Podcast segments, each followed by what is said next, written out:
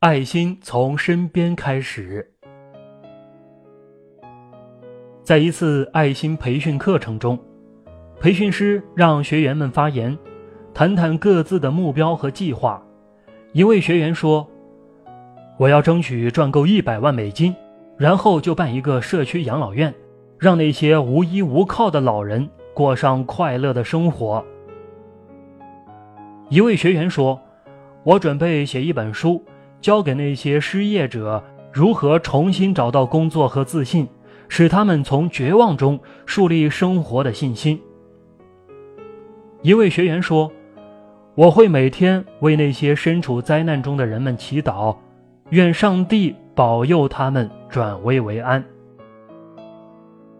培训师笑了笑，沉默了一会儿，然后再让其他学员发言。一位残疾青年说：“我有一位八十四岁的邻居，他的冰箱里总是空空的。”因为他不能亲自去超级市场，于是我就每天替他把食品买来送到厨房，放进他的冰箱。我的行动不方便，所以只能做这些小事情。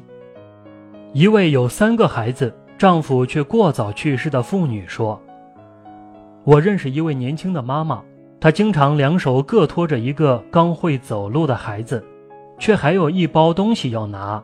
他如果多一只手。”问题就迎刃而解了，可是他不可能多出来，我就告诉他，在他外出办事时，可以把孩子放在我家，这样他就会感到轻松多了。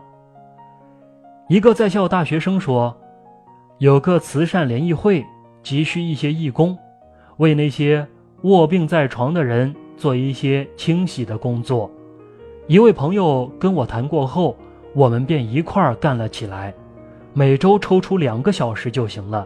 虽然是一点小帮助，却给别人带来了很多的安慰。培训师再一次笑了，他说：“大家不要总是坐在那里思考计划要做什么，在遇到每个需要帮助的人和事情时，应该立刻付诸行动。在做这些事的时候，我们也不要。”总是想，我是在奉献爱心，做这些事情的时候，最好什么都不想，因为这一切都是理所当然的。善意只有表达出来才是善行，否则它只是太阳的影子，永远不能给人带来温暖。哪怕只是山泉溪流，只要它不停的涓涓流淌，最后就可以汇成海洋。真正的爱心和善意是一种日积月累的行动，是一种生活方式。